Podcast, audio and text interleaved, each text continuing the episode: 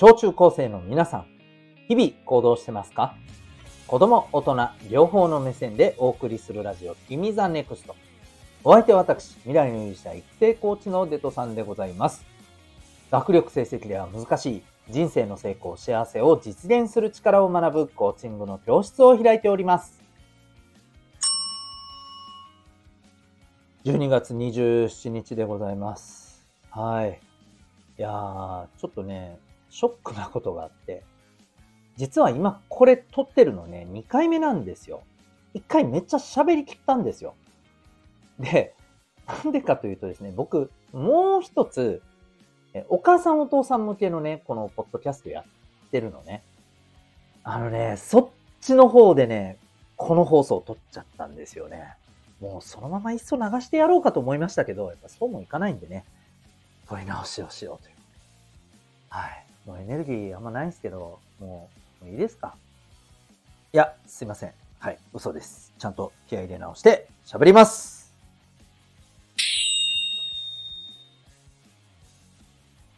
未来の勇者へのラジオ、君ザネクスト。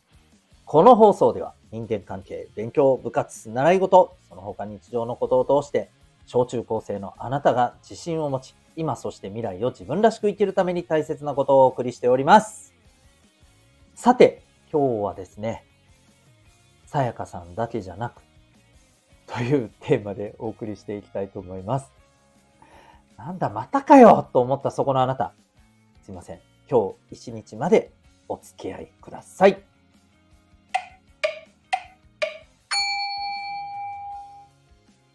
それでは今日のテーマでございます。えー、昨日ですね、えー、今年のね、M1 グランプリ決勝を見て、えー、まあ、ね、チャンピオンにはなれなかったけど、あの姿を貫き通した、スタイルを貫き通した、え、さやかから学ぶことはたくさんあるみたいなね、ことをこう 熱く語った、えー、今日翌日なんですけども、今日もですね、今度はそれ以外の部分でお話していこうかなと思います。本当でも今年はね、なんかいろいろこう感じて学んだことって僕はすごく多かったんですよね。だからこそちょっとね、お話をしていきたいなと思ってますが、えーと、まず、あのー、そうだな。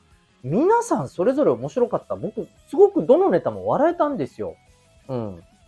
ね、例えば、もちろんね、こう、見事、チャンピオンになった令和ロマンさんもね、あの、もう、面白かった。一本目も、のネタもそうでしたけど、やっぱり最後のね、えっ、ー、と、えー、最終決戦のね、ネタもね、あの、すごい良かったですね。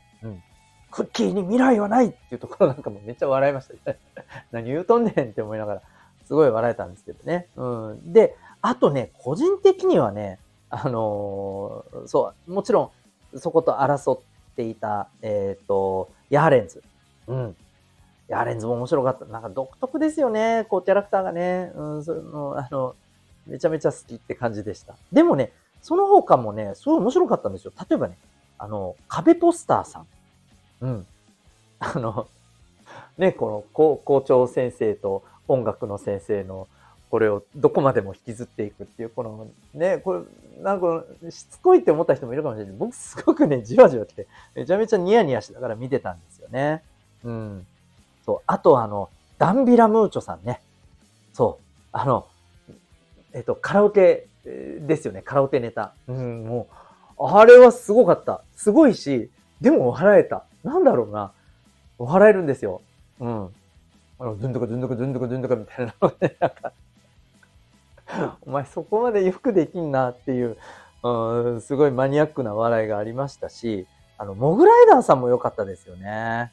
うん。はい、モグライダーさんのね、この、えー、西野、西野明さんをね、まあ、ネタにね、あの、空に太陽がある限りを、こう、なんかこんな風に、こう、ちょっとね、あの、なんだろう、対話風にやってみようみたいな バカバカしくて、えー、面白かった。みんな個性がすごかった。そう。個性なんですよ。個性がすごかった。うん。でね、個性がやっぱり大事だなって僕は思ったんですよ。自分たちのスタイル。これはもうさやかさんもそうですけどね。ただね、ただもう一つ。個性だけではね、やっぱりね、こう、上り詰めるには足りないんだなっていうこともすごくね、思い知らされたなって、えー、思うんですよね。見てる自分としてもね。あの、ほ、本当にね、どのネタも面白かったんですよ。だから僕、ネタ見終わった直後は、絶対これ高得点いくんじゃねえのって思ってたりしたんですが、蓋開けてみるとね、えー、その点数みたいなのがいっぱいあった。うん。ただね、点数が出た後の、このね、審査員のコメントがね、もうやっぱりね、納得なんですよ。うん。その、例えば、爆発力が足りなかったっていう指摘だったりとか、時間の使い方とかね。うん。これは、この4分でやるにはちょっと向いてないとかね。うん。あなるほどなと。うん。あの、本当にね、まあさすが、伊達に審査員されてないなって本当にね、なんかど、どれ、どの目線だよって感じだけど、あの、本当に思ったんですよ。納得。うん、ああ、そっか、だからこの点数なんだなって。で、やっぱりそれを聞いててすごく思ったのが、うん、なんだろうな。自分たちのスタイルがしっかりとね、こう、あの、個性としてバンって出すことは大前提として大事だけれども、そこにプラスして、やっぱりね、なんていうのかな。いろんな能力も持ち合わせてないとダメなんだなって。まあ、こうドカンと笑わせるところでね、えー、こうガツンといけるような感じだったりとか、うん、そうだな。あとは間の取り方とかね。うん。と、これ、ある意味ね、まあ、基本の部分かもしれないんですけど、こういったところを幅広くしっかり持ってないといけないと思うんですよね。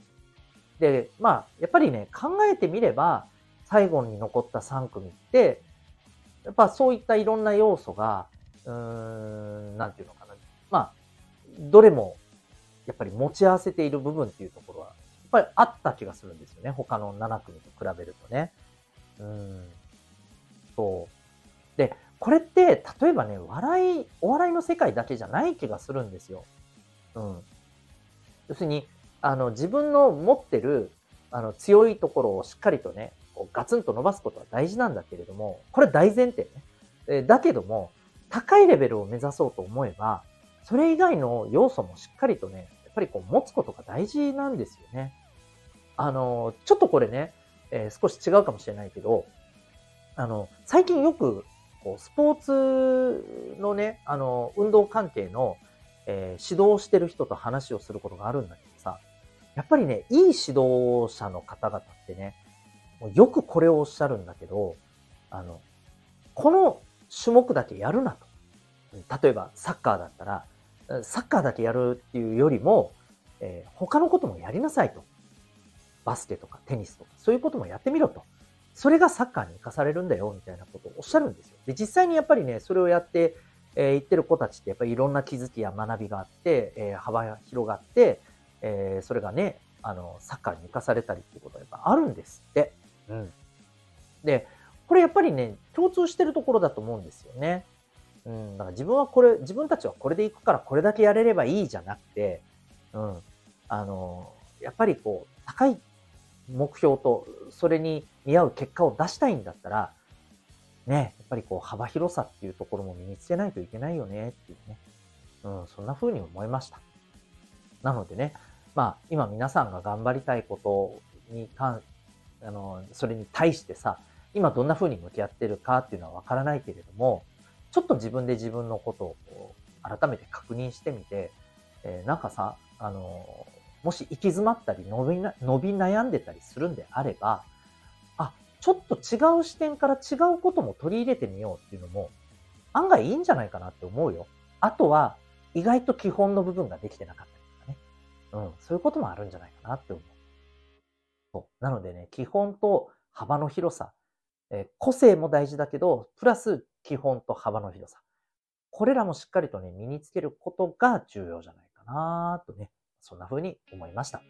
皆さん、ぜひ、えー、自分の頑張ってることにね、えー、活かしてもらえたらと思います。というわけで、今日はね、えー、さやかだけじゃなくて、みたいなね、そんなテーマでお送りいたしました。今日、あなたはこの放送を聞いてどんな行動を起こしますか？それではまた明日、学び大きい一日を。